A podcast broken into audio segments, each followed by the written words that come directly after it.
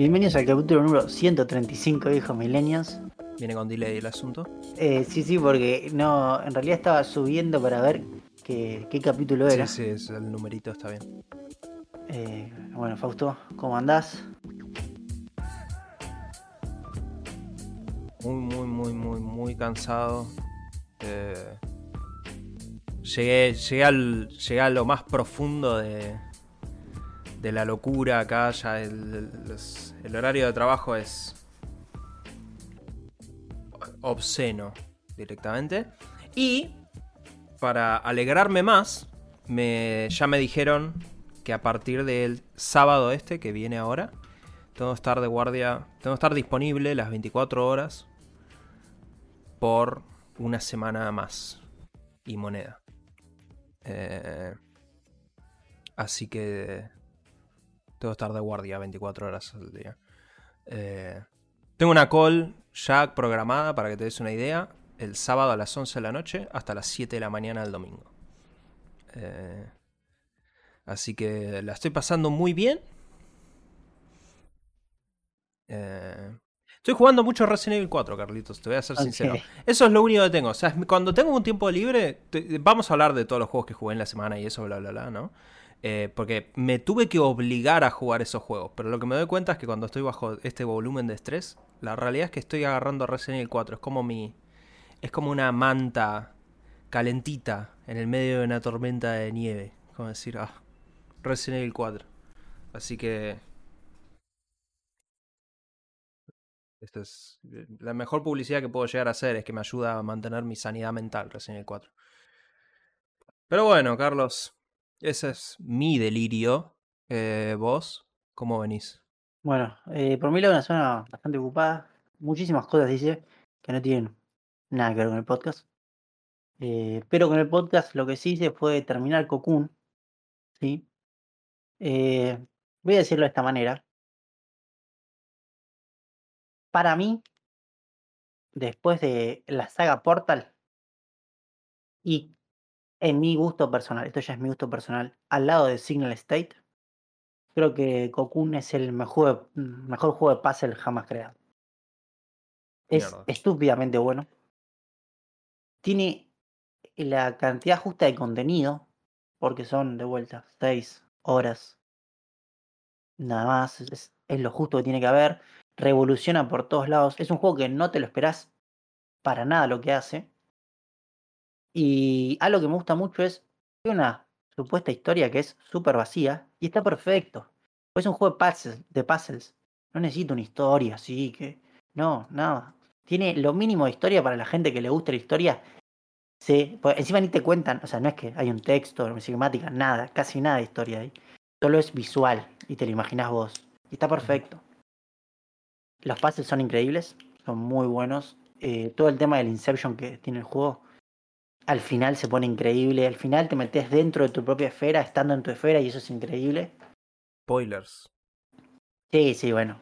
Pero igual, no creo que nadie escuche este podcast lo jugar. Eh, Tal vez, lo, desgraciadamente, tal vez lo jugaba yo, Carlos, pero bueno, igual. Pues- eh, La pregunta es: ¿hay que pensar mucho? eh, no, no es tan, no son, no son puzzles tan difíciles. Mm, Eh, yo nunca me quedé trabado. mm. Lo- a lo sumo me pasaba que de vuelta con algún jefe no llegaba. O sea, y no hay que tener Hay timing. combate, ese es el tema. Eh, sí, hay, o sea, lo que hay es combate de jefes. ¿Sí? Que es muy al estilo Mario, que se no te que dar tres golpes, aprenderte el patrón, y por ahí fallaba en el, pa- en el patrón en un momento. Pero nunca es que me quede así súper trabado.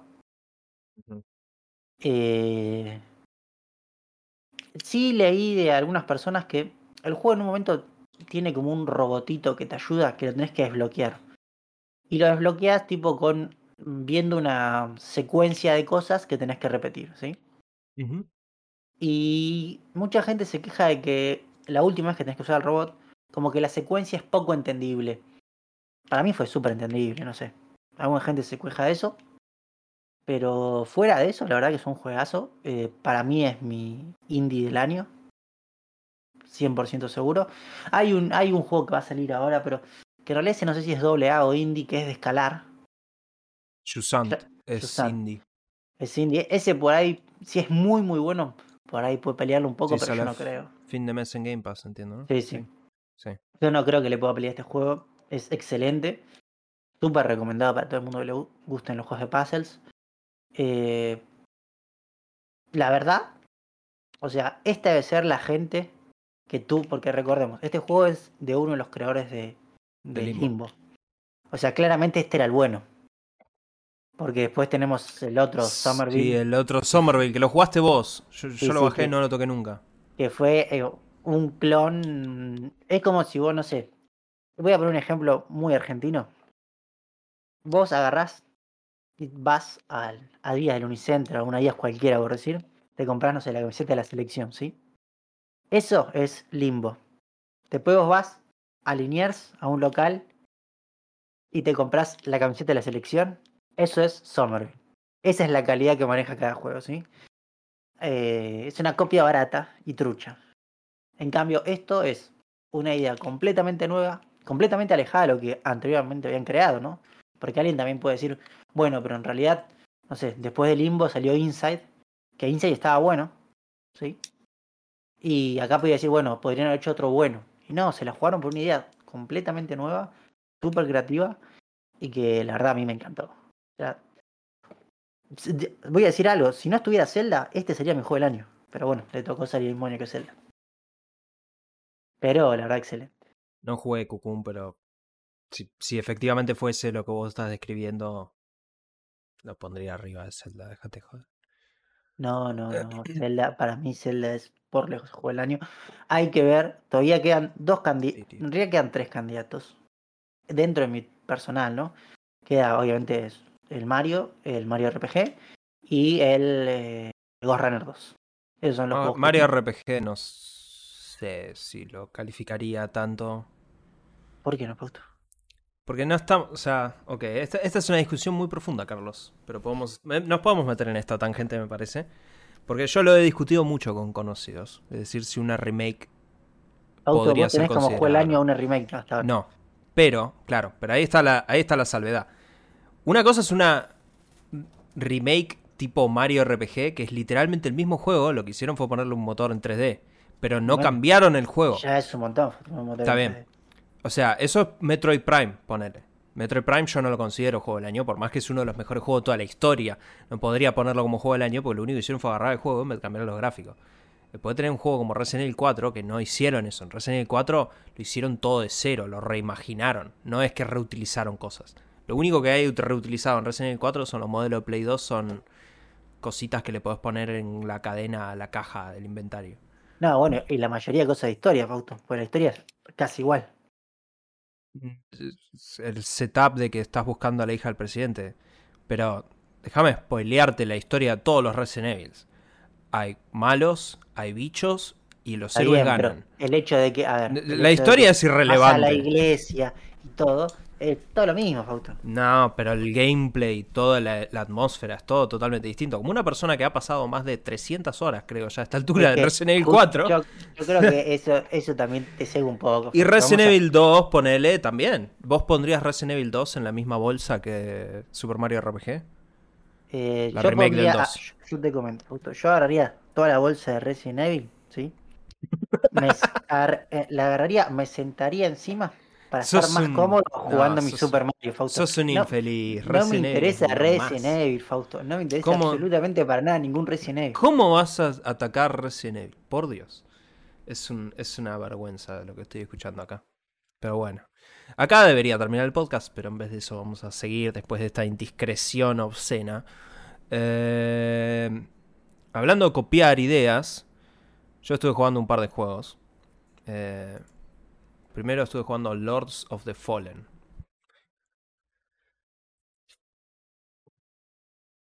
Esto es un Soul, Fausto. Sí, por si el HUD no fue Sí, sí, explícito. por eso, por eso. Esto es literalmente es un Souls. Eh, Uf, terrible Soul ya que sí, Soul no, ya. no, es todo 100% Souls. Al 100%, o sea, hay un montón de ítems que nadie te explica cómo funcionan. Una historia un que no se entiende un carajo. Sí, es una historia que yo ya a esta altura directamente salteo las animaciones porque yo ya sé, oh, es una tierra que está atacada por un espíritu malévolo y es como decir, pasaron cosas y ahora tenemos que pelear. Eh, a ver, nada. A ver. Yo ¿Puedo hacer una estuve- sola pregunta, Fausto? Sí, por favor. Esto es lo Tiene una que- mecánica original. Pero No, por favor, esto es lo único que va a definir de que yo sea capaz de instalarlo o no. ¿Es No podés abierto? instalarlo. No podés tener que comprarlo si lo querés instalar, te aviso. O sea, ya, Bueno, ahí sí. ya te lo maté. mundo Eh, no lo sé. No, yo creo que es como, es como los viejos Souls. Los vi- que los viejos Souls eran mundos conectados. O sea, Sí. todos menos Elden Ring. Eh, a ver. La lo- tiene una cosa original este juego. ¿Ok? Lo que tiene original es. Cuando digo original, es. Es una mecánica que básicamente se la copiaron de un juego muy viejo de Play 1. Que tiene una entrega Play 2. Que es Soul River. Eh, No lo jugué ese juego. Legacy of Kain Soul River. Vos eras un vampiro energético que se llamaba Raziel. Que eventualmente Sí, desbloqueabas una espada que tenía. que era como una especie de sable láser. Eh, si buscas una foto, creo que lo vas a recordar. Pero bueno. ¿Por qué lo digo? Porque en este juego, vos tenés. Tu personaje tiene una lámpara. Que se ve ahí en el gameplay que estoy teniendo yo. Con esa lámpara, el personaje puede acceder a otro mundo. Vos podés levantar esa lámpara. Y cuando levantás la lámpara, vos ves como un mundo paralelo. Que está todo el tiempo alrededor tuyo. ¿Sí? Y ese mundo paralelo es como si fuera. Qué sé yo, tipo Stranger Things. El Upside Down. Literalmente, sí. Porque ahí como ves, o sea, tiene, eh, tiene bichos raros en el otro mundo. O sea, el bicho, el mundo normal ya está lleno de bichos raros, ¿no? Pero es como que hay más bichos raros. Entonces, a ¿Vos puedes entrar al otro mundo? sí, podés entrar. Si te morís, entras. Por default. O sea, si si te morís, te vas a ese mundo. Y si te morís de vuelta, ahí re- reapareces y es toda la misma vuelta de todos los souls, ¿sí? Pero la cosa original que tiene acá es que, por ejemplo, a veces te vas a encontrar con que te falta, no podés cruzar, pero en el otro mundo sí hay un puente. Entonces te metes al otro mundo, cruzas el puente y eventualmente tenés que salir. Cuanto más tiempo pases en ese otro mundo, se incrementa como un estado de alerta de ese mundo y te van spawneando enemigos más difíciles para irte a buscar. Consiguientemente, igual, tenés un multiplicador abajo de lo que serían tus almas. Entonces, cuanto más tiempo pases en ese mundo, más sube ese múltiplo. Entonces se vuelve más difícil, pero también podés ganar más. Cuanto más tiempo estés ahí. Y no podés salir a voluntad. Entrar puedes entrar donde quieras, pero salir tenés que encontrar ciertos puntos donde te podés ir. Eh, la mecánica está interesante eh, como concepto, ¿ok? La realidad es que la ejecución del juego es un Souls más, sacando esta mecánica que de nuevo es Soul River, pero moderno. Eh, el resto del combate, qué sé yo, no, no, no le llega a lo que es Dark Souls, ni en pedo. Eh, tampoco voy a decir que lo jugué mucho, ¿ok? Debo haber jugado una hora. Llegué al primer jefe y el primer jefe me mató un montón de veces. Y concluí que no estoy para esto. A este, en este momento de mi vida eh, estoy más para pasar Resident Evil 4 en la peor dificultad que tiene que para hacer esto, ¿ok? Con lo cual, no tomen esto como una condenación del juego, ¿ok? El combate no está tan pulido como Souls o como Elden Ring, ¿sí? O sea, no se siente tan pulido, la respuesta no es exactamente la misma. Eh, tiene un montón de cosas que la realidad es que no entiendo. Porque mucho SSD, mucho SSD. Pero vos acá si tocas descansar, como en todos los Souls, que es lo que están viendo ahí, justo ahí mismo tenés una puta pantalla de carga. Verga. ¿Cómo tengo una pantalla de carga? Lo único que está haciendo es respawnear los enemigos. O sea, eh, es súper choto eso. Es un detalle boludo, pero asumo lo vas a hacer bastante. Eh, así que la realidad es que, qué sé yo, no, no es la gran cosa eh, este juego. Pero supongo Zafa. Creo igual que si tuviera que. eh, lo poco que jugué de Lies of P es mejor Lies of P. Entre este y Lies of P, me quedo con Lies of P. Y además Este es of P muy. Este es- sí, pero este es como muy derivado. O sea, Lies of P, si bien también es una copia de Bloodborne, medianamente tiene algunas cosas originales con el hecho de las marionetas y todo eso, los Sí, el conceptos. arma, que la empuñadura Claro. es- Esto es literalmente Souls con la lámpara. La lámpara está buena, la idea está buena, te la rebanco, pero igual sí es una mejora comparado con el juego original que hicieron ellos, que es bastante malo. Eh, que también se llama Lords of the Fallen, así que pésimo nombre. Pero bueno, eh, y también estoy jugando Sonic Superstars. Eso No jugué más. que salió esto. Sí, salió. Ayer. Sí, salió ayer. Ok, esto sí lo jugué más. Jugué dos horas, creo. Más o menos. O un poco menos por ahí. Eh, voy a empezar con lo más feo que. Va, ok, tengo un par de críticas para este juego, pero. Lo que sí tengo que advertir inicialmente es que es un juego corto. Ok. Yo campaneo una guía de YouTube cuando juego cosas porque quiero saber cuánto me falta para saber si llego a cubrirlo acá o no. ¿sí? También para obligarme a no jugar Resident Evil 4 y decir, no, está bien, tengo que jugar Sonic porque así, en vez de disfrutar algo. Eh, el walkthrough de YouTube dura dos horas y media. Exacto. Entiendo que, obviamente, ese walkthrough de YouTube Y si La realidad es que cuenta- claro. No, no. No.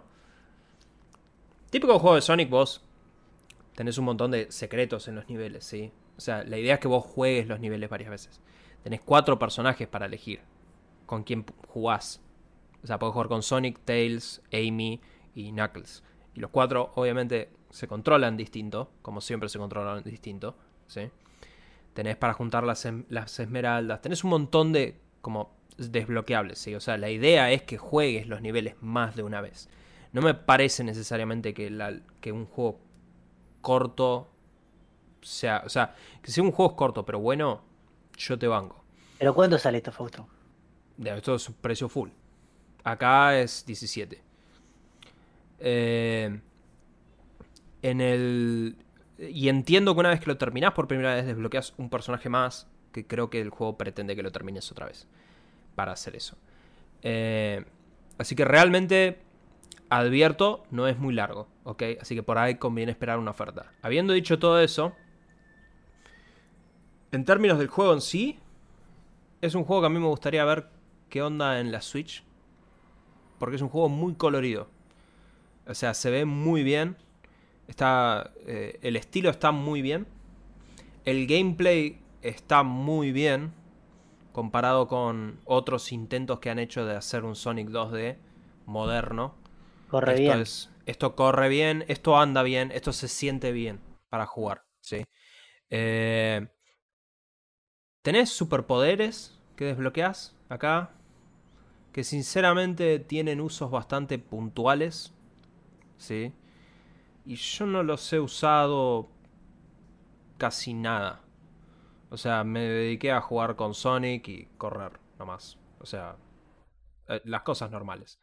Lo que sí debo decir es que eh, donde creo que el juego pierde un poco, lo leí en una crítica antes de jugarlo. Y ahora que lo jugué, eh, la realidad es que concuerdo bastante. Pierde en que los jefes a veces se zarpan. O sea, se zarpan en el sentido de que son muy largos. La realidad es que la mayoría los termino con un anillo, con suerte. Y después de varios intentos. Son muy largos, donde tienen fases muy largas de, invulnerabilidad. Ah, Donde te tenés que aprender el patrón una y otra y otra y otra y otra vez. Y encontrar el momento justo donde atacar y después tratar de pilotearla. ¿sí? Habiendo dicho todo eso, tenés los poderes que podés usar para estos combates. Yo lo usé en el último combate que estuve haciendo antes de, de grabar el podcast. Ponele y me ayudó para, el, para esto. Pero sí considero que se van medio al carajo con el tema de los villanos. Creo que hacer una pregunta de, de viejo Sí. meado, Fausto. Sí. Eh, ¿Tiene los niveles originales? De... No, no, pero porque este es un juego totalmente nuevo y original. Por eso, no hicieron. No, no, no es una remake, nada de esto. Esto es No, no totalmente remake, nuevo. pero no trajeron niveles de los viejos. No, tenés zonas inspiradas en sí. casino. Esto es muy parecido a Green Hills. eh, tenés un desierto. O sea, eh, estéticamente son muy distintas las zonas. De nuevo, el departamento estético de este juego es impecable. Bueno, no tengo pero con qué como viejo meado, a mí me hubiera gustado más si me traían algunos niveles de los viejos. Mm. Pero porque soy viejo meado, ¿no? Soy un, No, un tipo pero- que le gusta lo que ya jugó, por eso nada más. No, pero, pero es evocativo de lo viejo. Sin ser textualmente lo viejo. O sea, tenés casino. O sea, tenés todas las cosas estándares de un Sonic que te estás esperando en un juego de estos. O sea, de nuevo, no llegué al final yo todavía. Estoy como a dos niveles, creo. Pero... eh, eh, eso no creo que es una decepción. O sea, creo que lo que sí cabe destacar es el tema de los jefes. Los jefes para mí ok. se zarparon. Eh, sí me pasó de un bug en donde Sonic en- hay un minimap, hay un, mapa mundi donde elegís los niveles y por alguna razón estaba en el mapa mundi y Sonic se cayó a través del piso y se caía hacia el Y infinito y al no, no infinito y podía no cobraba. claro lo grabé pero no, no estaba transmitiendo si no lo estaría mostrando ahora mismo pero eh, nada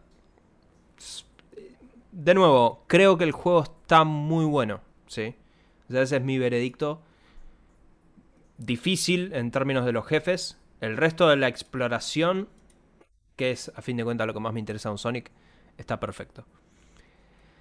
Y por último, justo antes de venir acá, literalmente, por eso también estaba en la casa de mi padre, estuve jugando Fortnite. No, Fausto, has traicionado. Pero voy a hacer una aclaración porque le escribo a mi hermana y le digo, Julieta, baja Fortnite ya mismo. Y me sacó cagando, me dice, vos me criticás por jugar Overwatch. ¿Por qué Uh, me re, bajar Fortnite? está re mal. Bueno, exacto, sí, sí, yo le digo eso. Para mí, For- para mí los dos son igual de malos. El primero por- no era tan malo, pero este segundo. Overwatch era- 1 no, no era tan malo. Bueno, no sé, yo lo jugué cuando salió, lo compré, pero nada. ¿Por qué jugué Fortnite? Dirás, Carlitos. Porque Porque está, ya no, ya sé quién hicieron está. la experiencia... No, no, no, no, no. No es que está el Ah. skin de Alan Wake. Hicieron la experiencia de Alan Wake. Doy contexto a la gente. El 27 de octubre sale Alan Wake 2. Un juego que yo estoy esperando hace 13 años, ¿ok? Estoy esperando que hagan una secuela de Alan Wake. O sea que, claramente, estoy muy ansioso esperándolo. Y yo considero, personalmente, que Remedy nunca hizo un juego malo, directamente. Una pregunta, Fausto. Sí, ¿Entre Max Payne 2 y Alan Wake hicieron algún otro juego? no. Ah, mira. Personalmente yo creo que Remedy nunca hizo un juego malo. Eh, me gustan todos sus juegos. Mm, Alan Wake para mí sí es... Creo que jugué todos los de. No, sí, hicieron uno malo, Max- Fausto. No, Max Payne 1, 2... No, no. eh, el Max último Payne- tiempo. No, no, los juegos es Max Payne 1, 2... Ah, sí, decís el Crossfire X. Crossfire X. Sí, Crossfire X técnicamente cuenta, pero Crossfire X es un juego que hicieron por, para pagar la, la- la boleta Porque de la luz, básicamente. Sí, dijeron. sí, los chinos dijeron, che, te voy a tirar un montón de guitas si haces un single player. Bueno, dale. Eh, tenés razón, ahí sí, tenés razón. Pero vamos a decir que cada vez que Remedy hizo un juego original de ellos, nunca me disgustó. Entonces yo estoy muy predispuesto a disfrutar Alan Wake 2. Eh, me estoy poniendo mi sombrero de divertirme cuando me voy a sentar a jugar Alan Wake 2, ¿ok? Eh, pero mucha gente por ahí no está enterada de Alan Wake 1 directamente. Y Alan Wake 2 está siendo pagado por Epic. Entonces, por consiguiente, Alan Wake está en Fortnite ahora. Puedes comprar un skin de Alan Wake. Lo cual es la verdadera expresión del juego de terror de Alan Wake. Pero adicionalmente, en el modo creativo de Fortnite, hicieron una experiencia Alan Wake. Que es esto que estás viendo acá mismo. Sí, que ¿En eso dónde? no el 1. Son los mapas de Alan Wake 1, los modelos de Alan Wake 1, y literalmente esto es un resumen de Alan Wake. En Fortnite, que es jugable. Entonces esto es básicamente si querés saber... eh, Pero que toda la historia te cuentan de Alan Wake 1. ¿Sí? Pero es largo entonces. Todo este gameplay en Twitch es entero la experiencia, son 20 minutos. Ah, no, bueno, le hicieron más No, corto. Es un resumen. Es un buen resumen. De, de qué va Alan Wake. Está la parte de cuando, ¿cómo se llama esto? De cuando te subís a un, a un escenario. No. Esto es básicamente un resumen de la historia. O sea, No, No, es- no esa cuen- creo que es de las mejores partes del juego. el juego. Sí, pero. No, de hecho, bueno, no está Barry en todo este resumen. Solo aparece Alice, Alan y Bárbara Yeager, la señora. La, presencia vieja. oscura. La vieja, exacto. Eh, pero. Una curiosidad. Está en Fortnite, está en.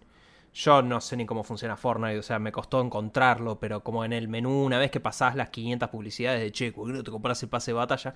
Que, fun fact, Epic, te perdiste una oportunidad, porque si vos me hubieras puesto un cartel bien grande en una casa de, ¿por qué no te compras a Alan Wake antes de que yo encuentre esto? Por ahí lo hubiera gatillado, porque jugar esta experiencia con lo que sea que sea este personaje que está acá puesto. Eso te iba a decir. la Fausto, realidad porque es que- sí, sí, sí. está totalmente. Exacto. Si yo hubiera tenido la opción de comprar a Alan Wake, lo hubiera hecho, pero no me dieron esa opción.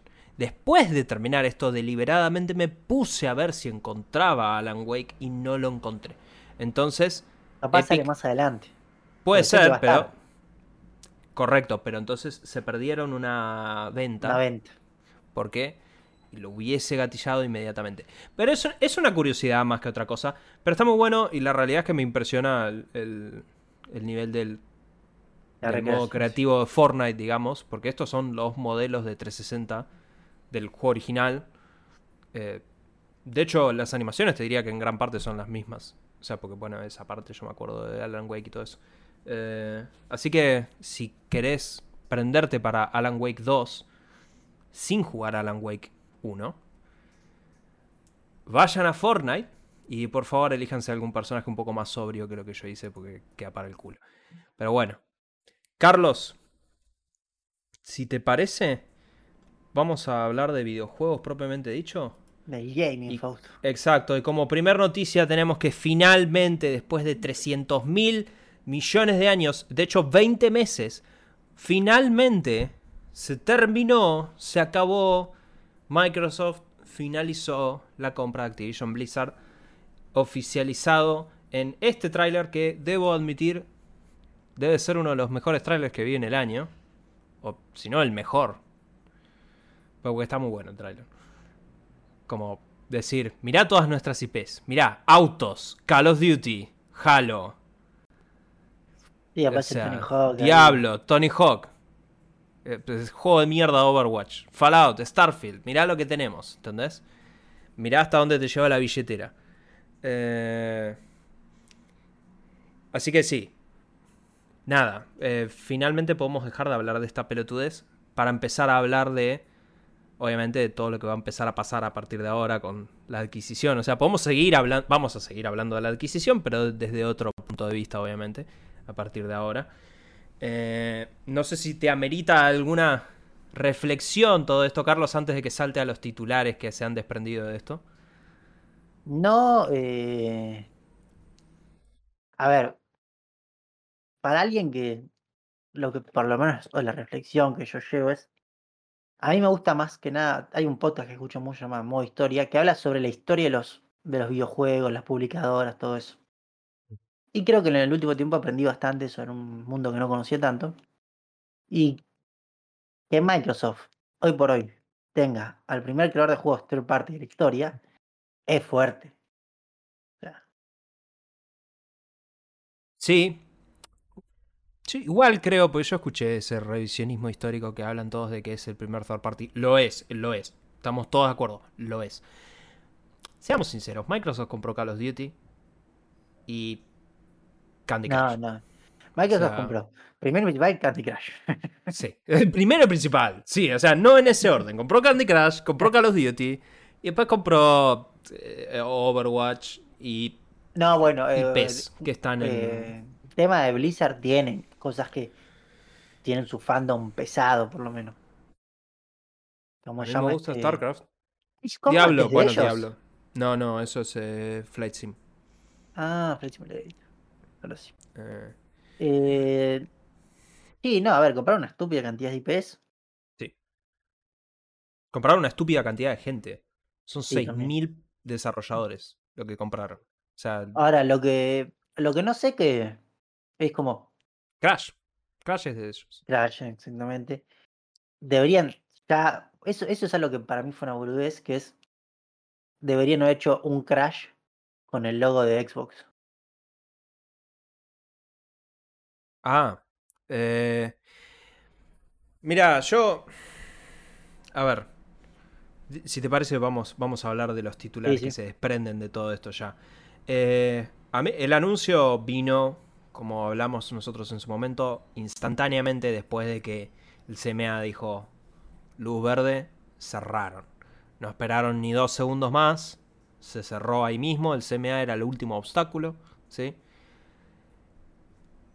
Y de ahí se empezaron a desprender todas las noticias. Lo que la gente quiere saber, obviamente, es cuando llega Game Pass, todo esto, y la respuesta es no pronto. Phil Spencer salió a hablar ayer en un podcast, que lo escuché, acerca de toda esta compra.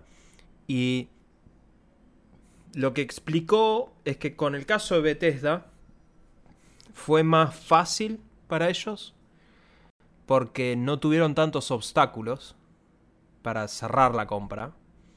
Y medianamente es como que ya... Lo cual lo dijo textualmente, y yo realmente no sé si eso es siquiera legal, pero él dijo como que ya habían podido medio allanar el camino para meter los juegos en Game Pass antes de finalizar la compra. Lo cual creo no es legal. Pero bueno. En el caso de Activision, él dijo que no lo hicieron. Y que básicamente ese trabajo comenzó inmediatamente cuando se hizo la compra. ¿Ok? Y la casualidad que un mes antes estaban ya arreglados los servidores de los Call of Duty viejos. Vamos, vamos. No, eso, eh, no, seguro que alguno que otro vino dentro, de, dentro de Activision estaba más despabilado, pero es muy probable que meter las cosas... A ver, yo creo que la gran incógnita acá es qué van a hacer con Battle.net. No es menor. O sea, ah, para mí Battle.net te lo tendré que meter en el orto. Igual que el launcher de Blizzard. O sea, deja todo en Xbox y mete todo en Steam. Dos launchers, no necesitas. Xbox no necesita dos launchers. Punto. Sí, no, lo que no sé es, cómo. Porque imagino que Battle.net y eso tiene integrado el tema de los las temporadas y toda esa mierda. Sí, no, bueno, pero eso no, no, es nada propio de Battle.net, es el juego en sí. O sea, lo que tiene Battle.net es que no está integrado con. ¿Pero no tiene un gestor de compras dentro de Battle.net? ¿Para todo eso? Sí, pero como cualquier store, o sea, el store de Xbox. no, pero tiene así para temporadas. para comprar DLC. No, pero si no compras, lo único que compras es un pase de batalla. Pero Halo ya te vende pase de batalla hoy Ah, no, no sabía que vendían pase. Sí, sí, o sea, sí, bueno, perdón los pases de batalla de Overwatch están a la venta en la Xbox. O sea, el, acá el No, yo me refería en el launcher de PC, que es una parada. Acá, acá el problema que vos vas a tener es cómo le reconoces a toda la gente las compras que ya hizo. Por ejemplo, yo ya compré Diablo 4 en Battle.net. O sea, eventualmente. O sea, yo creo que eso es lo que más lo frena.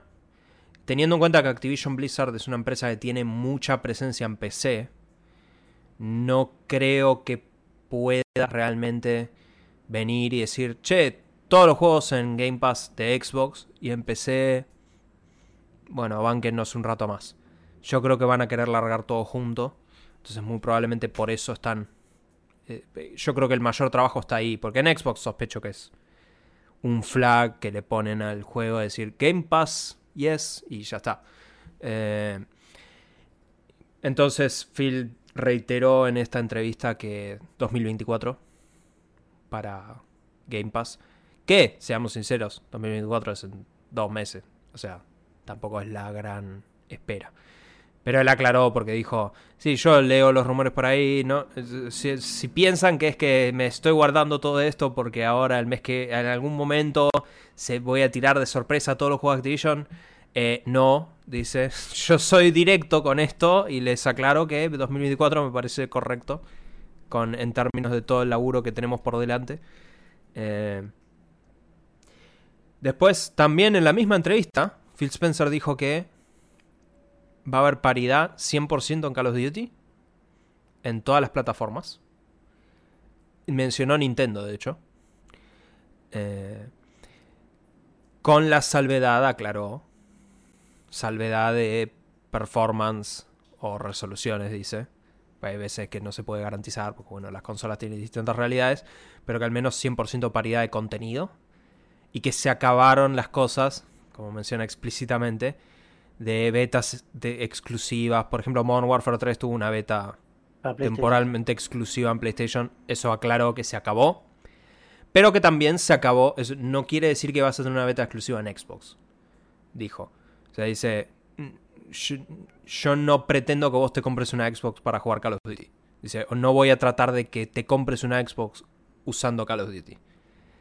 Eh, dice que vamos a mantener paridad y que vamos a mantener para la comunidad de Call of Duty que se queden todos tranquilos porque va a seguir todo como funcionaba antes. Eh, lo cual, está bien. Es lo que dijo. Lo que dijo en su momento en los juicios. Eh, no sé. Coincidentemente, no lo mencioné arriba, ni capturé gameplay, pero probé la beta de Modern Warfare 3. Es otro Modern Warfare. Son, todos iguales. Eso sí, son todos iguales. Eh, ¿Sabes que lo noté un poquito más rápido que Modern Warfare 2? Demasiado más rápido, por ahí. O sea, era como demasiado frenético el asunto. Pero, bueno, qué sé yo.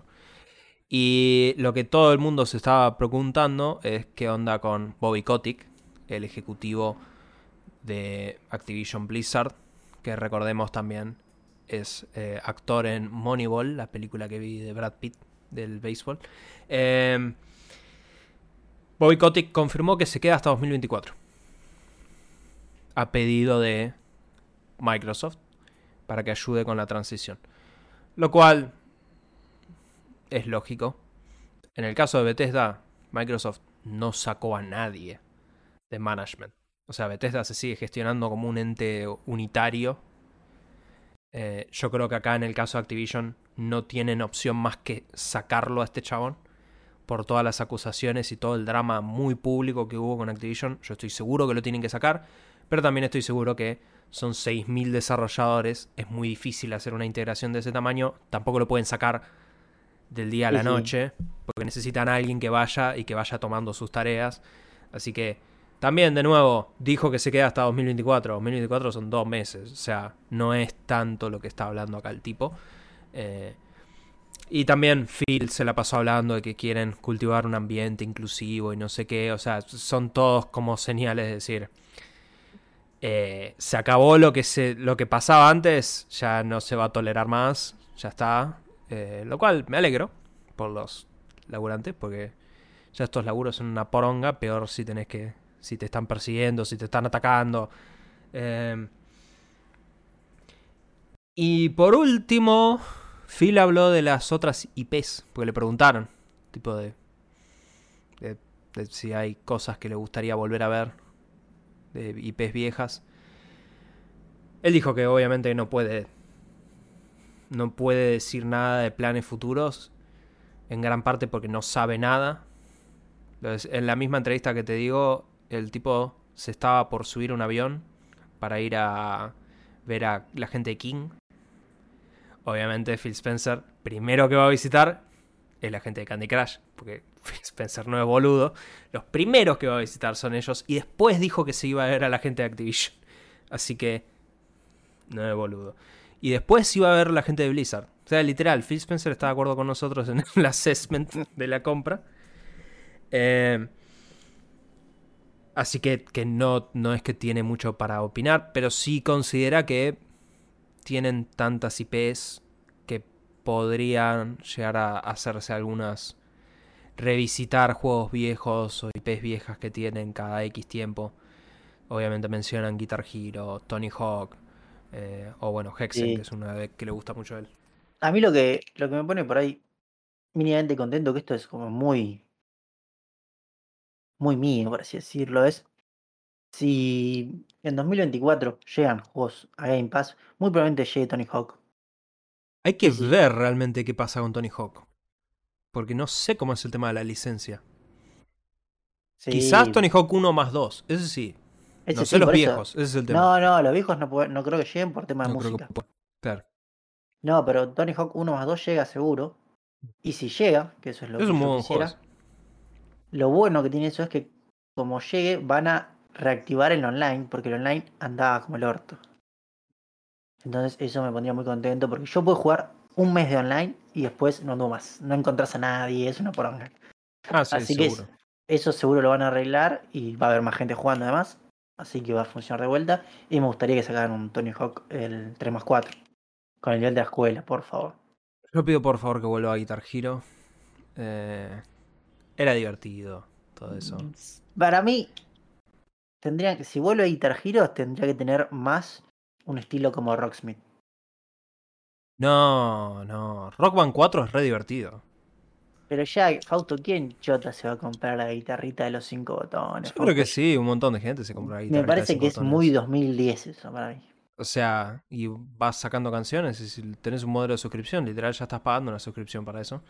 Eh, de hecho, creo que es mucha más gente podría jugar Guitar Hero con cinco botones que una guitarra de verdad. No, sí, a ver, yo siempre que- digo que me tengo que comprar Rocksmith para terminar de aprender guitarra. Que vuelva DJ Hero. Ahí está. Eso es lo que. Realmente sí.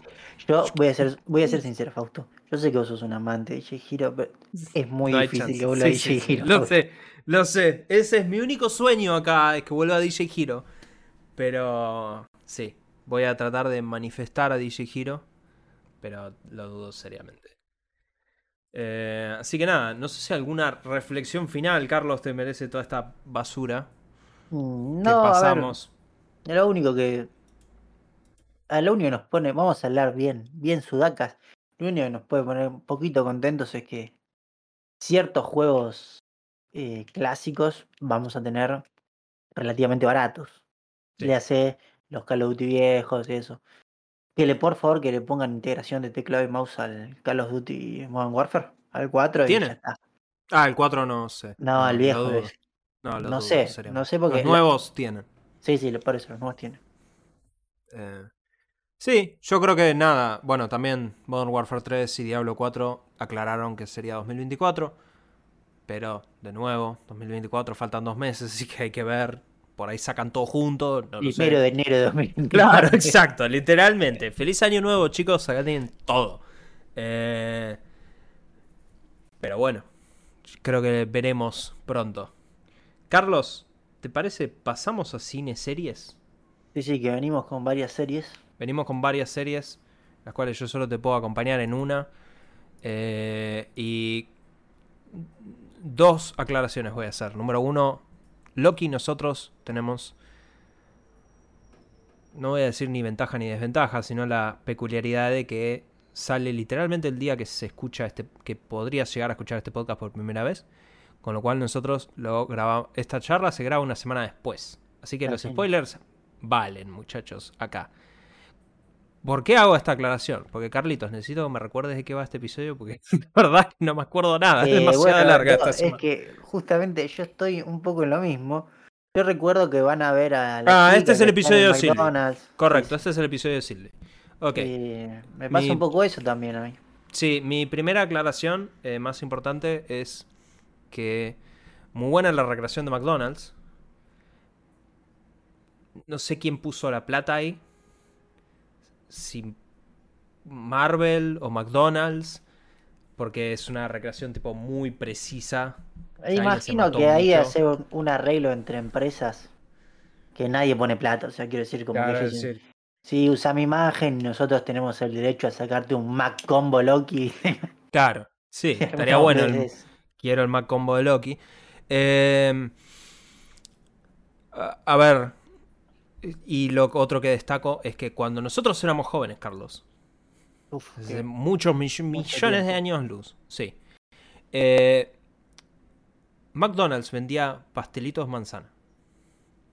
no me acuerdo de eso, mira. Eran riquísimos. Yo me acordé porque cuando estábamos viendo el episodio y viendo el viejo McDonald's, nos pusimos a hablar con mi padre en el momento. Digo, ¿te acordás los pastelitos manzana McDonald's? Eran riquísimos, hojaldrados, y venían en un paquete rectangular. cosa que vos lo ibas sacando y te ibas comiendo así el pastelito, ¿sí? Acto seguido, hay una persona comiéndose un pastelito de manzana en ese De esa forma. Lo cual me dio muchísimas ganas de comer un puto pastelito de manzana de McDonald's. No está a la venta, hace mil años no está a la venta. Burger después, hace unos años, los vendió acá, los pastelitos de manzana. No eran lo mismo de los McDonald's, eran muchísimo más hojaldrados, o sea, se deshacía mucho más que el de McDonald's. Pero eh, tengo una necesidad de un pastelito de manzana eh, caliente. Pero bueno, ya, e- eso es lo que puedo llegar a decir de Loki. En términos generales del episodio, diseño del set impecable como siempre. La parte del cuando están comiéndose la torta, Sí, sí.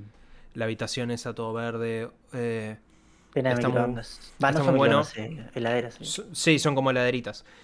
La prensa vio los primeros cuatro episodios de la serie, Carlos. Y de las críticas, la prensa dijo que este era el peor episodio de lo que vieron. Creo que es un episodio de mucho setup. Sí, no, no hay mucho para decir, la verdad. Eh, Ahí lo único que me pasa que es verdad es que ya por ahí estoy un poco hinchado las pelotas de los superhéroes. Bueno, pero esta es la serie menos superhéroe de todas. Sí, por eso, esta un poquito más zafa. Pero lo Loki. único que. No, lo único que por ahí me. A ver, no es que. O sea, como que ponen un buen setup, Hmm. pero como. O sea, el, ne- el, el tipo este, ¿cómo se llama? Khan. Kang, Sí. O sea, yo no entiendo cómo va. a- O sea, él va a aparecer, ¿sí? Sí. Pero, no, o sea, porque en el final de la. Lo que, yo no. Recuérdame el final, Fausto. Te voy a recordar el final de la anterior temporada, Carlos. El- la primera temporada termina con que Loki y Sylvie llegan al final del tiempo y descubren que Kang, o el que permanece, He Who Remains, está al final del tiempo y que el tipo es el que manda a la TVA a Sí, a podar y todo eliminar las ramas del tiempo porque él sabe que si él deja eso, hace que un multiverso de distintos Kangs vengan Ah, y que me acordé. antes había una guerra de eso. Que eso fue lo que pasa en Ant-Man 3. En Ant-Man 3 está el Kang, uno de Claro, todos. ahí me Kangs. acordé. Entonces mi pregunta va a. O sea, Ese Kang está muerto. claro, pero ellos van a. O sea, como que no tendría mucho sentido que ellos peleen contra Khan, quiero decir. La realidad es que tienen que pelear contra un infinito número de Kangs. Claro, eso es lo que no, todavía no me queda muy claro cómo van a resolver. Obviamente yo. Pasa que no, no lo vas a resolver acá en la serie. Eso. Ok. Porque literalmente hay un. eh, La próxima Avengers se llama Avengers de Kang Dynasty. ¿Ok?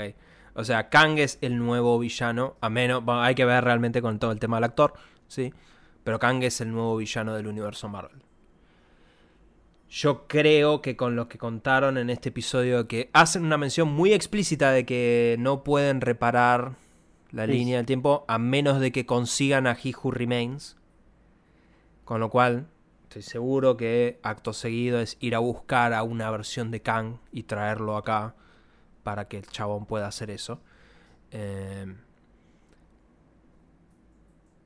Pero sí, a ver, es un episodio mucho de setup. Toda esa parte en donde Loki tortura al chabón. Ah, el No me pareció que estaba tan mala. Qué sé yo, no. medio creativo. Sí, es un episodio muy inofensivo este. Qué sé yo. Eh, de nuevo, e- era el peor. Según la crítica. Así que vamos a ver, supongo que acá repunta. Las actuaciones también. Owen Wilson sigue siendo Owen Wilson y me sigue cayendo bien. Em, y eh, tengo ganas de un pastelito de manzana. Esa es la conclusión más que más puedo rescatar de Loki esta semana. Quiero un pastelito de manzana. Pero bueno, Carlos, Ricky Morty. Sí, se estrenó la nueva temporada, la temporada 7. Eh, esta temporada estaba un poco... No, la palabra no es en duda, sino... La gente estaba como ansiosa, por así decirlo, porque el actor de voz de Rick y de varios actores más, varios personajes más, perdón, Justin, Eh, sí, no sé cuánto. Roiland. Roiland, sí. Eh, bueno, fue desafectado de la serie. No sé si Justin Roiland, ahora que pienso. Justin Roiland, sí, sí, Justin Roiland. Porque, Porque se demostró que era un enfermo. claro, el tipo tuvo problemas. Sí, es Justin Roiland. Problemas muy graves. Sí, sí, el tipo tuvo bastantes problemas graves. Y eh, bueno, lo limpiaron. Entonces, eh, nadie. Nadie sabía qué actores iban a poner para reemplazarlo. Sí. Bueno, Justin que- hacía la voz de varios personajes en la serie, asumo. Sí, y si no me equivoco, hacía la voz de Rick. Me parece que también hacía la voz de No, él Morty. Hacía la voz de Morty, eso estoy seguro, porque en High on Life ese juego. Ah, en High on Life es Morty, pero creo que también hacía la voz de eh, Rick. no, no está Morty, pero la voz es igual, es igual, a la de Morty, Morty, entonces sí, digo, sí. ah, ok, es Morty. Eh, y hacía un par de voces más. Ok. Pero estoy, Entonces, estoy la pregunta que todo el mundo se está, se está haciendo, Carlos, que eh, quiere saber toda Latinoamérica unida, es: Es como suena, claramente. ¿está bien? A ver, esta es una serie que en su momento no lo era, pero era super mainstream. Entonces hay 348.000 personas que se pasan el día imitando las voces, ¿sí? Eligieron uno de esos y listo, y sonan igual. Ah, ok. Ni te das cuenta. Así que en ese sentido está bien. Eh, la serie, la anterior serie terminó bastante bien. La anterior serie, pero en la anterior temporada. Esta temporada inicia bien. No es un capítulo que, uff, para la historia. Pero es un buen capítulo. Eh, se trae mucho a personajes viejos como... De vuelta. Hubo, si no me acuerdo mal, temporada 5 fue. O temporada 6. No, no, temporada 5 y 4. Eh, hubo muchas quejas porque ciertos personajes no aparecían, que a la gente le gustaba y no sabía qué pasaba. Acá trajeron a todos, viste, como. Muy. Hicieron un capítulo sabiendo que no iba a ser un capítulo estelar, pero era un capítulo que, bueno, la gente core de la serie le iba a gustar. Y funciona bien. Está bien el capítulo. Eh, no vi los ratings que tuvo en eso, porque. No sé, tampoco me interesa tanto lo que opine la gente, pero me pareció bastante bien. Eh, se habla mucho de, de que esta serie va a ser como muy, muy seguir mucho el canon, ¿sí? Que es algo que a la gente le, le interesa mucho, porque si no me equivoco, en temporada 6 se desvió mucho del canon de la serie. Y a la gente no le gustó eso. Creo que sí. Temporada 6 dije, no, perdón, temporada 5. Temporada 5. Yo recuerdo cuando. Por, por favor, Carlos. No, no, iba a decir que la temporada 5 es la que todos odiamos. Yo recuerdo que cuando empieza todo este desastre con Justin Roiland, lo que habían aclarado muchos era que el tipo no tenía mucho que ver con la parte creativa de la serie. No, no, él hacía las voces. Básicamente hacía las voces y nada más. Eh, entonces, lo que digo es, no, al menos no, no, no es que, más allá de que, el, que no esté más la voz original, no, no es que se note un, un No, no, cambio drástico de calidad. O sea, es En realidad el que hace toda la, la guiones, posta de los claro. guiones y todo es Dan Harmon, que es Mm. el también creador de Community. El, es grosso el tipo ese. Así que ese es el que. Ok. O sea, no. Acá, acá creo que tengo las voces, Fausto. Mirá. Sí. Eh, Rick, Morty. Uh, hacía. No, no olvidate, boludo. Hacía las voces más o menos de. de el 80% de los personajes. Pero te digo que muchos personajes estos aparecen en este capítulo y ninguno noté diferencia. Bueno. Está bien. Yo Pero- no he visto la serie más allá de un episodio que me hiciste ver, pero apoyo que Justin Roiland no trabaje más. Así que ahí lo banco. Eh, pero bueno, eh, pasando ahora sí a las noticias, traigo un tráiler, ¿sí? De Fausto ya está mostrando en pantalla. For All. Mankind, eh, temporada 4, ¿sí? Esta es la serie de Apple de los astronautas, que a mí tanto me gustó temporada 1 y 2. La temporada 3 cae un poco más. Temporada 4 llegamos al año 2003. De vuelta, esto es un 2003 alternativo, siempre lo aclaro. Eh, hay varios actores que siguen. eh, por ejemplo, a mí lo que me molesta un poco es que el actor este, que es el principal, que no sé cómo se llama, que es el canoso que estás viendo, viejo, ese lo tenían que haber limpiado ya para la temporada 4. Porque vuelta entre temporada 2 y temporada 3 limpiaron a un montón de actores. Está bien, porque es el paso del tiempo. Mm. Recordemos que esta serie no es que una temporada sigue a la otra, sino que pasan muchos años. Pero bueno, parece que este tipo, no sé, traccionará mucha gente o lo que sea, o ojalá cobra poca plata. Pero no lo limpiaron. ¿Quién es? Es, no. eh, Porque lo. Porque cuando yo vi. Yo vi este tráiler. O sea, no lo vi. Vi eh, lo- el es, pequeño el, es teaser. el que trabaja en DC, Fausto. Eh, ya te digo. No Joel. Kinnaman. Joel Kinnaman. Joel Kinnaman. Ahí está. Ese muchacho es. Robocop. Eh, no sabía que era Robocop, mira. Hizo el reboot de Robocop. Hizo el. Cuando hicieron un reboot de Robocop. Bueno, es una- ese muchacho es el que trabaja. Que lo siguen manteniendo. Es uno, creo que es de los únicos que. mm, Diría que están. Es el único. De los únicos que están todas las temporadas. Ah, no, bueno, y la, hay una. Hay dos, me parece, de todas las temporadas. Que la otra sí está buena. Pero después, bueno, se ve que están en Marte, ya más desarrollado, que van a ir un meteorito a buscar un, de vuelta un supuesto mineral mágico que va a hacer que todo avance mucho. Eh, la verdad es una serie con muy buenos valores de producción, siendo que la tercera temporada no me gustó tanto. Eh, la super recomiendo.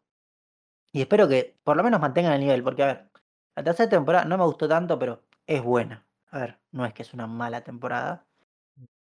Así que mm, si es un poquito mejor que la tercera, ya voy a estar contento, así que. Nada, y creo que sale, si no me vi mal, sale a fin de año. Lo que no sé es, o sea, ¿ya la tenían grabada? ¿Qué onda? Ah, sí, sí, seguro. Ya la tenían.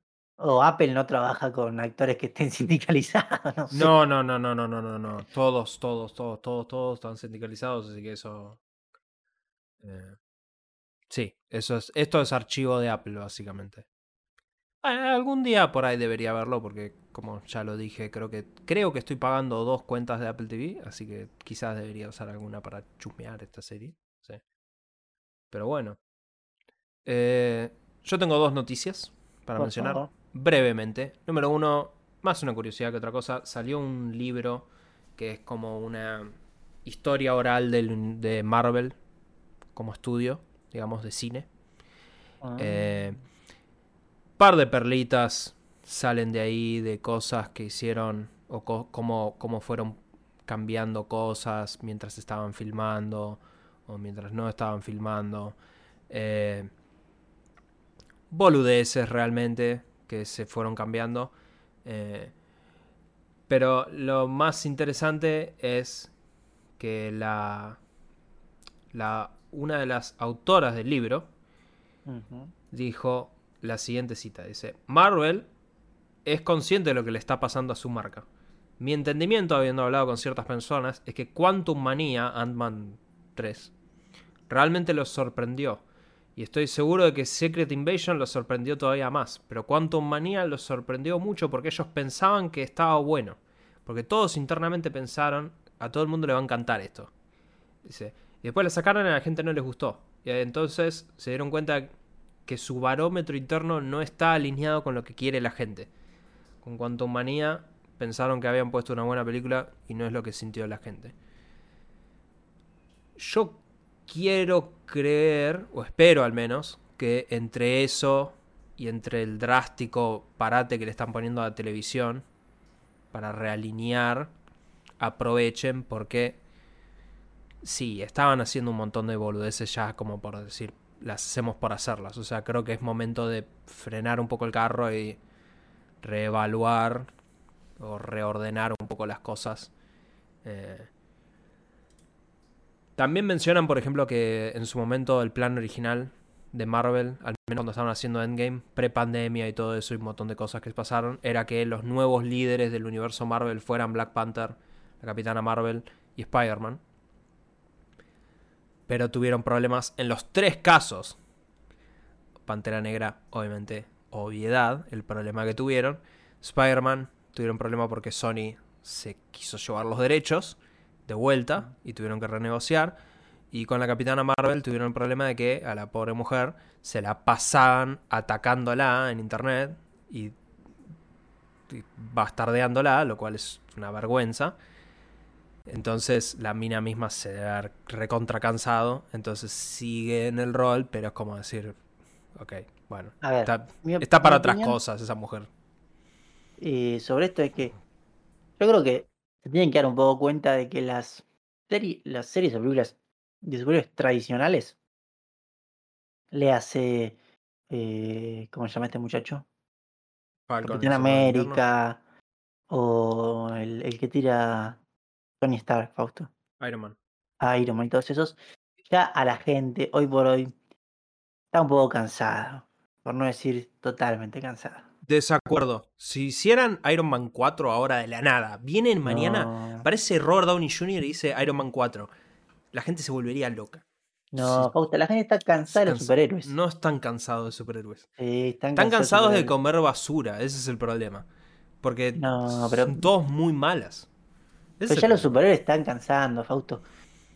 Además, no solo que están cansando, sino que voy a decir algo que es, a ver, una serie de animación que yo la vi, dije que estaba más o menos, que tenía un buen inicio, pero después se caía que era invencible, ¿sí? Sí.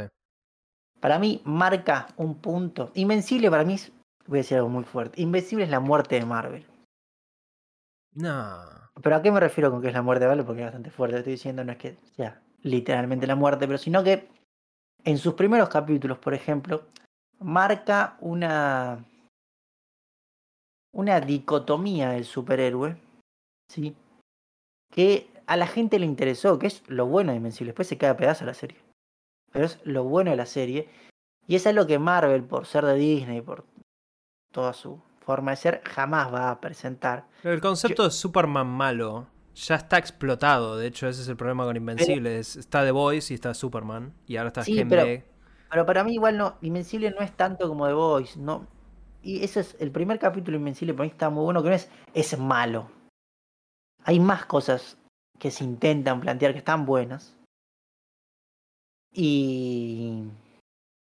Y que acá no se plantean, ¿viste? Y es- esto es lo mismo, es muy family friendly.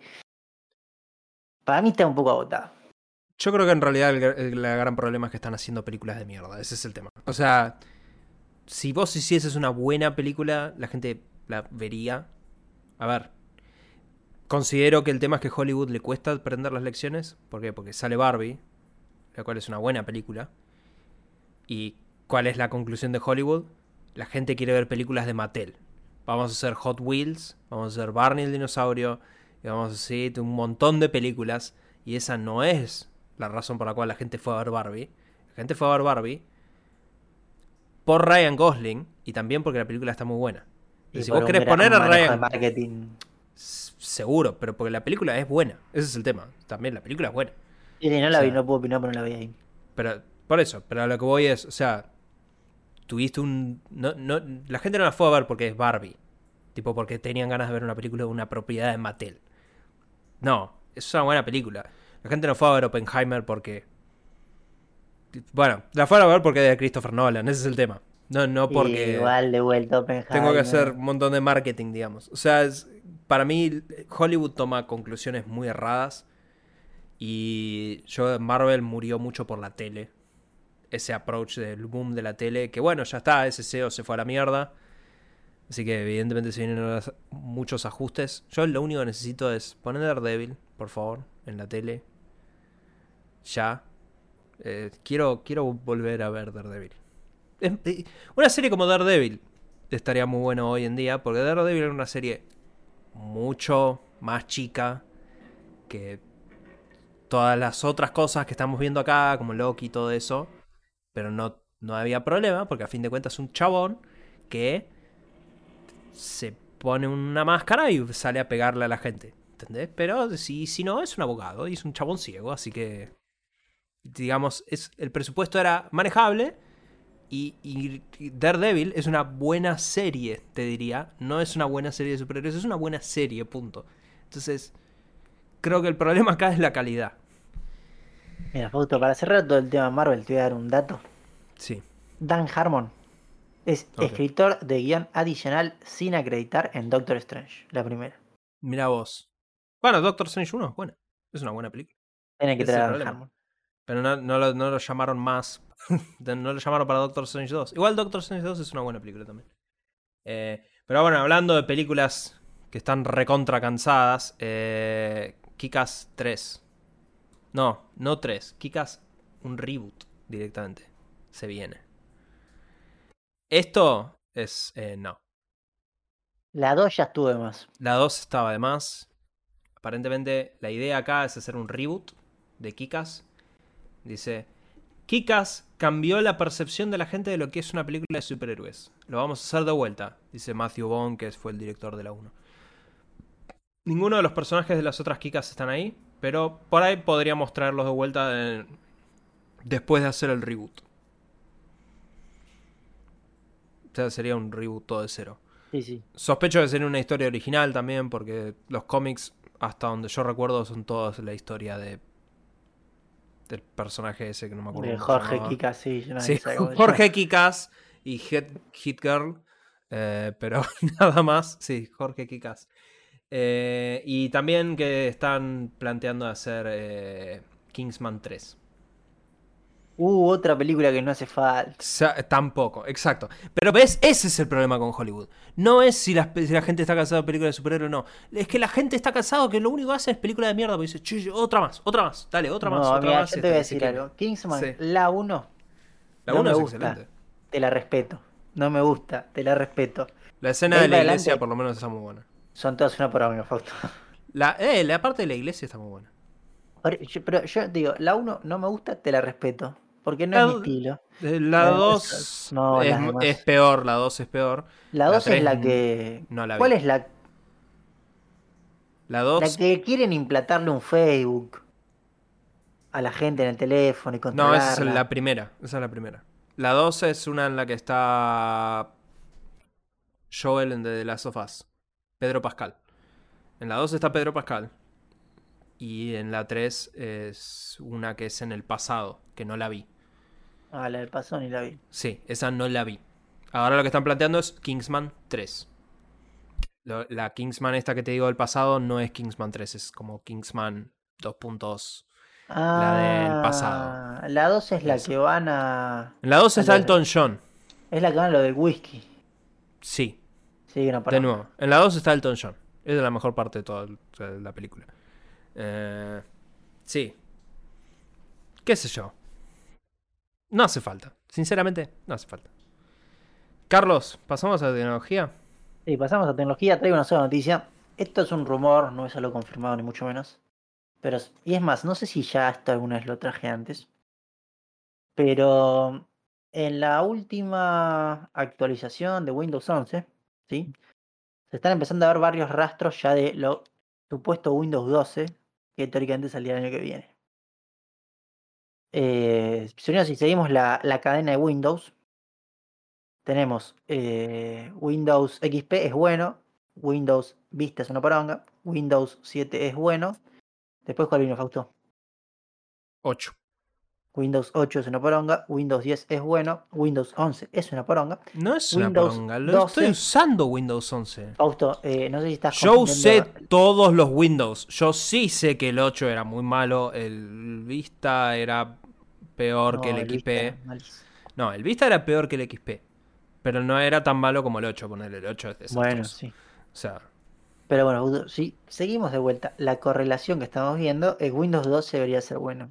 Ahora bien. Windows 11 está bueno. Eh, Windows 12, según de vuelta gente que hace data mining de... Gente está al pedo, ¿verdad? Porque hacer data mining de eso es estar muy al pedo. eh, encontraron que hay una... supuestos datos, ¿sí? Que hacen creer que Windows 12 podría tener una versión de suscripción. Voy a aclarar. Versiones de suscripción de Windows ya existen. Para empresas y eso, ¿sí? Esto sería para hogares.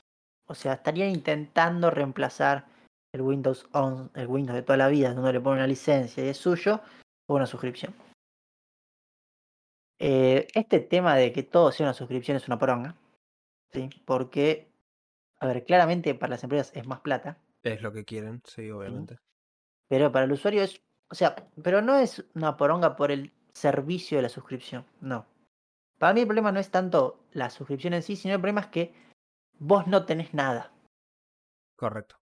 O sea, ¿a qué me refiero con esto? Es que vos un día te pasó algo con la tarjeta y es, eh, no puedo acceder a nada de lo que tenía. ¿sí? Eh, no sé, voy a dar un ejemplo. eh, marcas de router muy grandes, tipo Cisco y eso, tienen licencias que se compran por año. Y ponele, vos te compras el router, instalás todo, y después si se te venció la licencia y no la pagaste de vuelta, eh, tu tía. Hay algunas versiones que no, sí, hay algunas versiones. O sea, algunas versiones de Cisco tienen eso, otras no. Lo que, o sea, en la única cosa, yo voy a decir la verdad, que yo banco que tengan eh, este modelo de suscripción, es en los antivirus. ¿Por qué? Porque en los antivirus vos tenés que tener un montón de gente todo el tiempo eh, viendo los virus que salen, analizándolos, eh, cargando nuevos parches para solucionarlos, para que el antivirus lo detecte. Y obviamente eso lleva trabajo todo el tiempo. Bueno, bajo ese criterio, Windows, todo sistema operativo también tiene que hacer eso, actualizar el kernel. No, no, pero yo lo que me refiero es, yo compro Windows, ¿sí? Si vos me decís, mira, salió la versión, no sé, 5.3, y la tenés que pagar, te digo, está bien, está perfecto. Yo te lo pago. Ahora, en esto yo no tengo nada, porque si yo dejo de pagar, si yo dejo de pagar en ahora, yo me quedo en la versión que tengo. Hay que ver realmente cómo es, pero por lo que me llamaría la atención es que Windows no han, nunca han sido chotos con el tema de pagar Windows. O sea, yo sospecho seriamente que no les importa tanto que pagues Windows más que que uses Windows y que compres otras cosas en Windows. Al menos históricamente. a ver, yo creo que igual ya están tan instalados que quieren sacar guita de que pagues. Sí. Pero, no sé, a mí me parece muy choto. Porque de vuelta, pero yo no tengo nada en contra del sistema de suscripciones si funciona bien. Vuelta con los antivirus. Dicho esto, eh, es una recomendación personal. Si vos estás usando antivirus, o voy a decirlo muy sutil, o mirás mucho porno, o sos medio boludo en internet. Y si mirás mucho, y si, aún si mirás mucho porno. Tipo, no sé en qué páginas te metes para necesitar un antivirus. Hay páginas tipo seguras, entre comillas. Y hoy por hoy, que entre un virus tenés que ser medio boludo. Es muy raro, sí. Tenés que ser esos tipos que, no sé, le lleva un mail diciendo, no, encontramos que tu tío abuelo te, tu tío abuelo de Nigeria te claro, un testamento y ya tenés una mina de diamantes. ¿Me entendés? Tipo, y cliqué acá para aceptar el testamento. Esas boludeces tienen que ser, si no, no te puede entrar un virus. Porque es muy difícil, los, los navegadores son muy seguros. Deja vuelta, protección de Windows, ya está. No yo, no tengo ni protección de Windows ni nada. O sea, nunca tuve un virus. Pero bueno, toqué madera igual por las dudas. Pero pero bueno, desgraciadamente esto es un leak, hay que ver qué sucede a futuro, esperemos que, que sea solo una opción, porque si es una opción está bien, pero que no sea lo único. Hay que ver. Dudo, dudo que también se metan mucho con eso, porque a fin de cuentas, como bien dijiste, Windows se usa mucho en el Enterprise. Hay que ver realmente qué carajo van a hacer. Pero bueno, Carlos, ¿pasamos a lo random? Sí, sí, pasamos a lo random. Traigo tres, vamos a decir dos noticias. Primera noticia. Esto es un tema. Voy a describir la situación, ¿ok? Por favor. Acá voy a buscar tu opinión, Carlos. Aunque tengo miedo de que tires un hot take muy fuerte acá. Así que pensá. Exacto, sí. Así que te voy a decir, pensá. Pero, pero bueno, es, es una, es, es algo que el que no arriesga no gana. Amerita opiniones. Yo tengo mi opinión formada acerca de esta situación, pero ese es el tema. Es, bueno, este es un video de TikTok, no me queda otra más que mostrarlo, ¿sí? Eh, Esperemos que no nos en la cuenta. No creo, porque es un video de una persona. A ver, el tema es. Voy a describirlo. Una mujer de Atlanta llamaba, llamada Equana compartió un video, ¿sí? Que es en una primera cita. Fueron a un restaurante que es la Casa de las Ostras de Fontaine para eh, encontrarse con el chabón que dijo ella misma por admisión propia estaba ignorando por semanas antes de, aceptarle ir a una cita, ¿ok? O sea, al chabón lo venía gosteando y después le dijo, sí, dale, vamos a juntarnos. Por primera vez, ¿ok? Por primera vez, ¿sí? Bueno, las ostras en este restaurante salen 15 dólares la docena los martes Y Ecuana aprovechó. Entonces pidió cuatro docenas de ostras. ¿Sí? Y se grabó, que es lo que estamos viendo acá, echándole limón y tabasco y comiéndoselas en vivo. ¿Sí? Cuatro docenas. Cuando dice, acá tenemos una cita textual de ella. Cuando vino el cuarto plato me estaba mirando como si estuviera loca y me chupaba un huevo, dice. Yo decía, vos me invitaste, yo voy a comer. Supuestamente Ah, las cuatro docenas de ostras fueron solo una entrada. Después empezó a pedir eh, tor- eh, tortillas de, de cangrejo y papas y se lo comió con, se lo terminó con unos martinis de limón, ¿sí? Su cita tuvo suficiente y se fue antes de que se pusiera muy complicado. Le dijo que tenía que ir al baño y desapareció media hora antes de que ella se diera cuenta de que él se había ido. Entonces se vino una. Ahí vino la controversia. No sé qué opinás vos, Carlos. Eh, Eh. Primero principal, eh, primero voy a aclarar algo, no me gustan las ostras. A, a mí me encantan, pero bueno, ponele. Más allá Eh, del tema de la ostra en sí. Pero creo que había que aclararlo. Eh, a ver. Primero me parece una falta de respeto. En el sentido de que si vos vas a una cita, sí, primera vez, más no conoces a la persona. ¿Quién paga, Carlos? Eh, en mi opinión personal es, más si es una primera cita donde no conoces al otro, cada uno paga su parte. Porque Ok. no sabes en la situación económica que está el otro. ¿Me entendés? Así que uno, uno no sabe cuánto le cuesta. Y de vuelta, además de todo eso, si es una primera cita, primero y principal, si mínimamente te interesa la otra persona, no vas a ir a comer como un animal. ¿sí? Porque no vas a dar la mejor impresión. A menos que no sé. 48 ostras.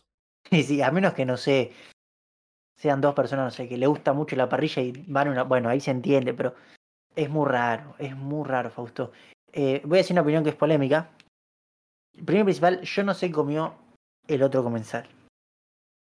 Así que yo voy a imaginarme en la posición de otro comensal de alguien que no comió mucho. El tipo le contestó, porque Ah, la, la mujer muestra los mensajes, que él le que ella le dice que qué onda, como que te fuiste y no pagaste. El tipo le ofreció pagar su bebida, porque dijo que le invitó a tomar algo. Ese es el tema. Entonces él lo único que hizo fue tomar algo. Ok, eh, bueno, ah, tengo más datos. Eh, voy a decir algo controversial, pero Guarda, guarda con los hot takes, Carlos. sí, no, yo se acaba el podcast. entiendo lo que hizo el tipo. Ok. eh, O sea, porque de vuelta, no, no, no sabemos la situación financiera, por ahí era mucho dinero para la persona, ¿sí? Por ahí, en ese caso, pasa que es muy difícil, porque vos me decís, yo tomo el caso de este y vos bueno, el, el tipo no se puede ir, es una falta de respeto. Y pero si el tipo va y le dice, mira, yo esto no lo puedo pagar. Y capaz la, esta persona, porque, a ver, si esta persona hizo esto, no estaba muy en sus cabales, vamos a decirlo, ¿sí? Entonces capaz el otro sospecha de que, no sé, va a ser un escándalo. Es muy difícil. Yo digo, él no tomó la decisión más amable, pero en su situación particular no me parece una mala decisión.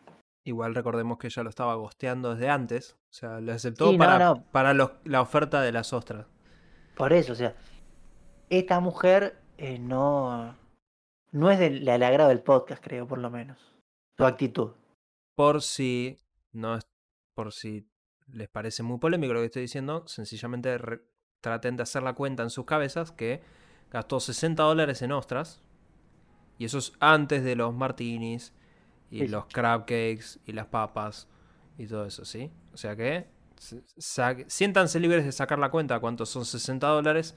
No voy a decir cuánto es hoy en día porque quiero que este podcast pueda ser escuchado en todo momento y el valor va a variar mañana mismo, así que ustedes hagan 60 por X y van a ver que es un billete, ¿ok? En ostras, así que creo que es aceptable el- la- lo que hizo este muchacho. Igual... Sí, eh, no, no hagas eso. Pero hablando de boludeces, Carlitos, la última noticia que traigo acá en el random es que Eurogamer Expo ¿sí? Es como una especie de...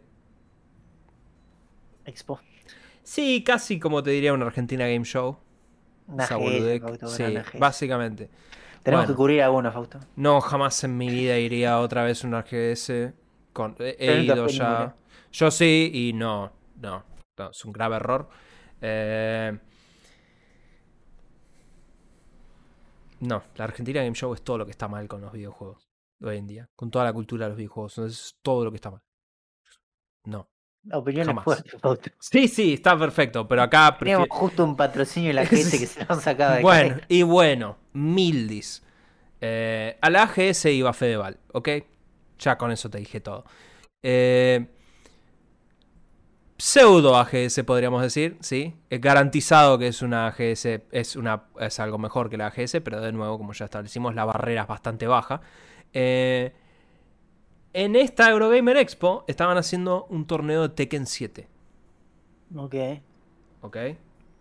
Bueno, estaban haciendo un torneo de jugadores profesionales de Tekken 7, ¿sí? Y, de nuevo, ¿sí? Contexto, Expo Gamer, torneo Tekken 7. Esta partida final, la final del torneo de Tekken 7, se ve interrumpida por estos sujetos que se suben al escenario, empiezan a echar pintura en los monitores porque porque son miembros de una organización de protesta anti combustibles fósiles. ¿Ok? ¿Qué carajo hacen deteniendo un torneo de Tekken 7 en una Expo Gamer? O sea, y encima ellos publicaron este video personalmente, lo publicaron ellos, diciendo, ya, esto ya no es un videojuego. Es, eh, Just Stop Oil ha, eh, ha interrumpido la convención más grande de videojuegos eh, del, del Reino Unido. Eh, Esto no... es- Yo banco que hay que hacer cosas para el planeta, ¿ok? Sí, Tengo, varias cosas para Sí. hablar, Fausto. Ok, Varias cosas. Carlos, hable. En primer lugar, lo primero que voy a destacar, antes que nada, Sí, me gustó mucho la pistola que tenía que lanzaba pintura el muchacho. ok. Me gustó esa pistola. Por favor, que la gente de Just, Just Stop Oil eh, ponga el link de compra. Eh, bueno, fuera de eso, en primer lugar, eh, entiendo de los combustibles fósiles y la quema, la emisión de CO2, todo. Muy interesante.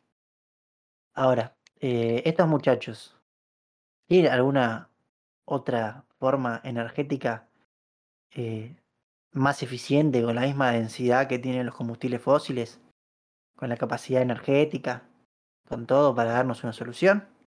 No, claramente no la tienen. ¿sí? Eh, Pero aún se la tuvieran, ¿por qué carajo tenés que interrumpir un torneo de Tekken? Pero además, voy a hablar acá, y has dado casi en el clavo, Fausto.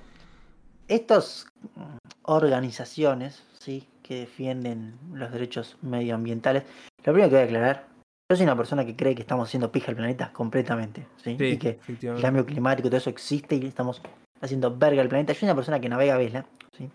Y que le puedo decir, cuando yo era chico, el viento se comportaba en el Río de la Plata en el verano de una manera. Ahora el viento es un quilombo en el Río de la Plata y eso es el cambio climático, ¿sí? Pero fuera de todo eso, Sí, yo creo que- que el cambio climático no es discutible. Y si pensás que el cambio climático no es real, te invito a mirar un termómetro, ¿ok? Porque es, es- es- es- es de las opiniones más delirantes que he escuchado en mi vida eso. eh, pero lo que, lo que yo quiero llegar es, estas organizaciones son financiadas, ¿sí? Porque esta gente que está ahí, si está ahí es porque tiene la finanza del tipo que le compró la pintura, o sea, no son tres locos en general, ¿sí? Y es muy interesante a veces ver quién chota financia a esta gente. Y es gente muy turbia, ¿sí? Eh, de vuelta, como estos de Greta Thunberg, o no sé cómo se llama, ¿sí? La niña que salía a hablar de cambio climático.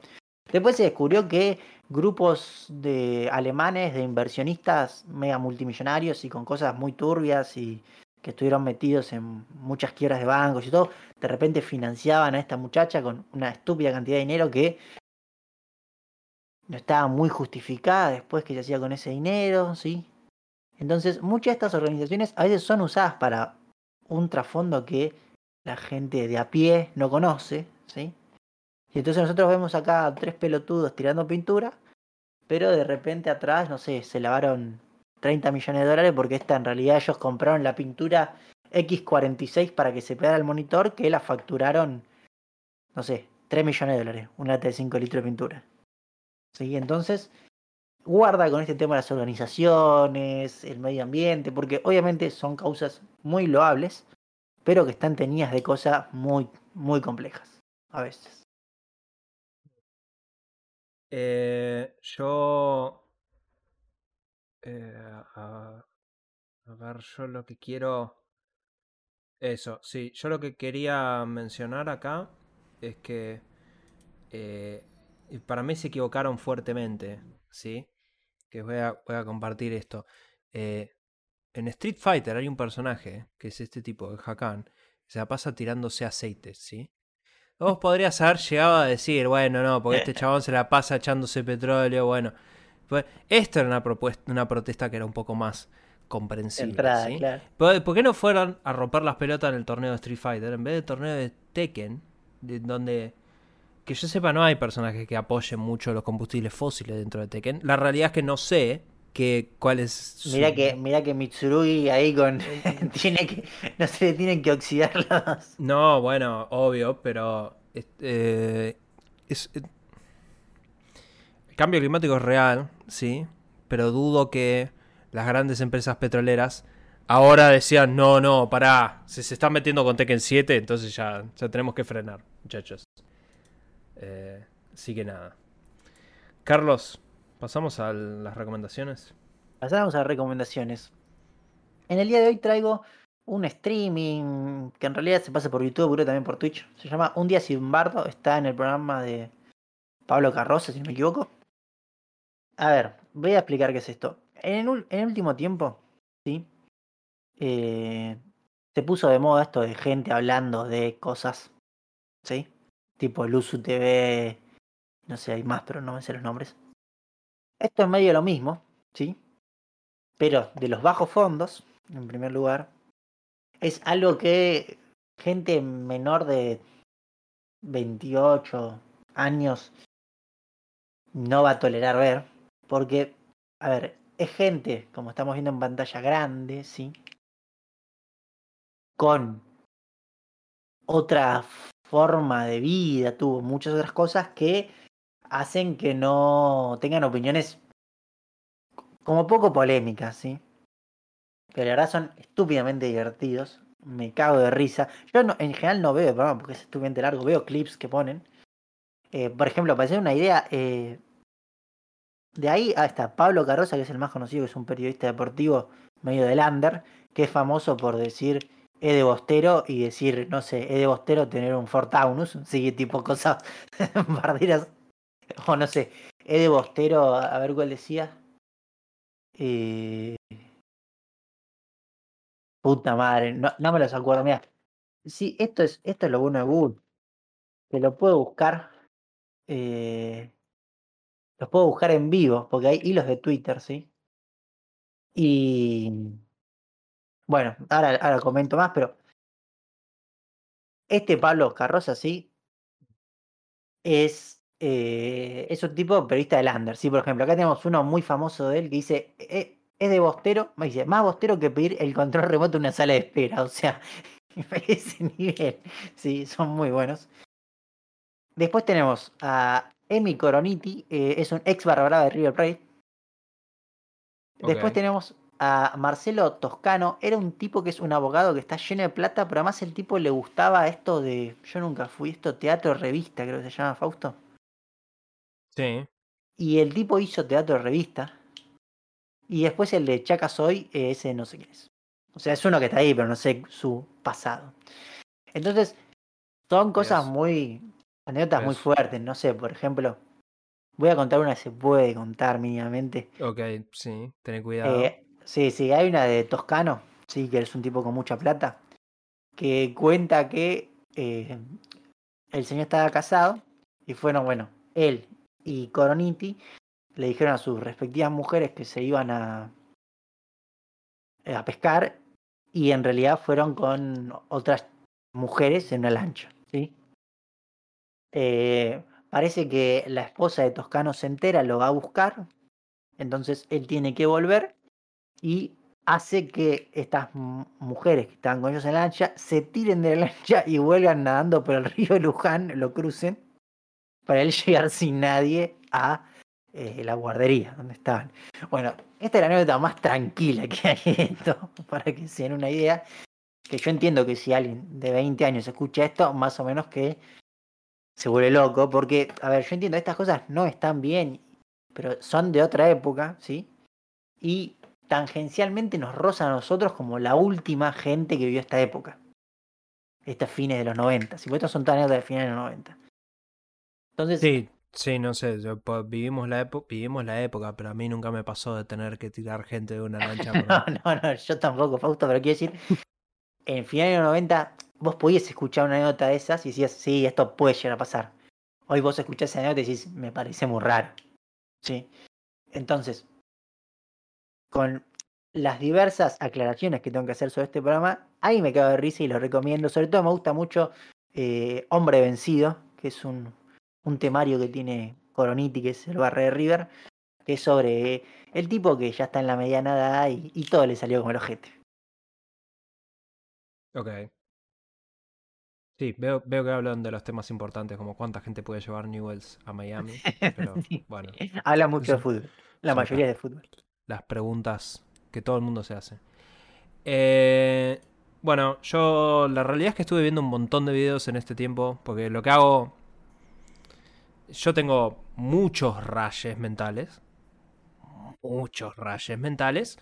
Pero dentro de esos rayes mentales está que yo consumo una obscena cantidad de YouTube. Constantemente. Yo necesito estar escuchando algo todo el tiempo.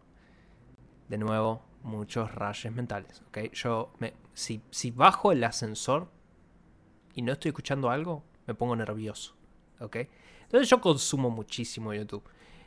No necesariamente puedo recomendar todas las cosas que escucho porque algunas probablemente les parezcan aburridas al común de la gente, pero voy a recomendar esto porque está bueno. Es Dan Olson es un youtuber que yo ya he recomendado en su momento. Dan Olson es el youtuber que hizo el video hablando de eh, dándote una explicación. Va, ha hecho un montón de videos explicando un montón de cosas. Puntualmente hace poco hizo un video de, de Centraland explicando todo el desastre con, con los NFTs y cosas así. Que es, eh, de hecho lo he recomendado acá. El, uno detallando todo lo que son los NFTs, toda la historia de los NFTs y demás. ¿sí? Entró en detalle, hizo es un mini documental de 2 horas 18 que está muy muy bien llevado y además es muy informativo para entender eso. Hizo otro video ahora que se llama Este sí es consejo financiero, en donde detalla todo el detrás de escenas de eh, GameStop. La corrida de las acciones de GameStop. Ah, sí, sí.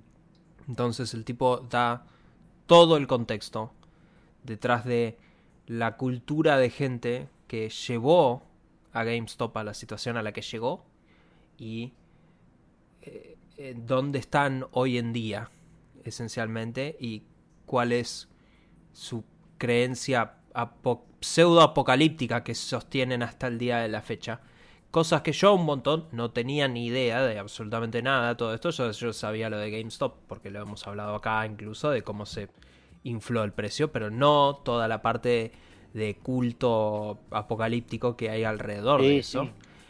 Entonces, esto es un video en donde te explican todo eso y además se toman el trabajo de explicarte para que vos tengas el contexto de qué carajo están hablando y demás cosas.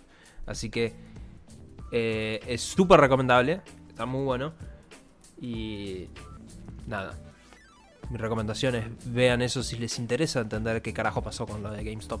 Yo al menos no lo entendía, evidentemente después de ver este video. Pero bueno, eh, hemos llegado al final. Todas las cosas están por acá.